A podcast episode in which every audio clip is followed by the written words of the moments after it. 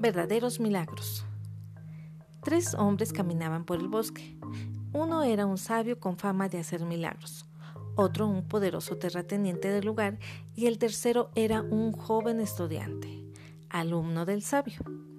El terrateniente dijo al sabio, me han dicho que eres poderoso y que eres capaz de hacer milagros. Soy una persona vieja y cansada. ¿Cómo crees que yo podría hacer milagros? respondió el sabio. Pues dicen que sanan enfermos, que haces ver a los ciegos y vuelves cuerdos a los locos. Eso solo lo hace alguien muy poderoso. Ah, te refieres a eso, dijo el sabio. Tú lo has dicho. Eso solo lo puede hacer alguien poderoso, no alguien como yo. Los milagros los hace Dios. Yo solo le pido que les conceda un favor a ellos. Todo el que tenga la fe suficiente en Dios puede hacer lo mismo. Quiero la misma fe que tú para hacer milagros. Muéstrame un milagro para poder creer en tu Dios. ¿Volvió a salir el sol esta mañana? preguntó el sabio. Claro que sí, exclamó el terrateniente. Ahí tienes el milagro de la luz. No, yo quiero ver un verdadero milagro.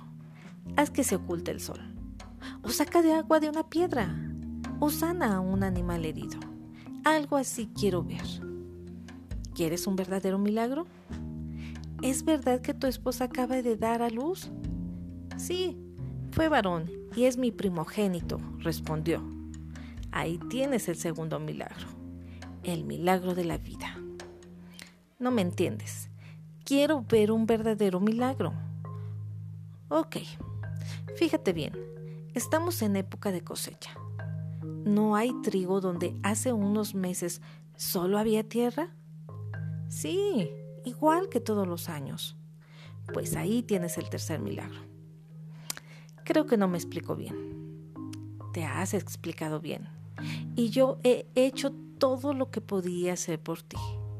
Lamento que no encuentres lo que buscabas. El terrateniente se fue desilusionado por no conseguir lo que quería.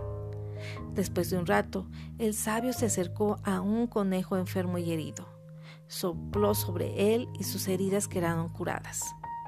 El joven desconcertado le preguntó, Te veo hacer milagros como este casi todos los días. ¿Por qué no le mostraste uno al caballero?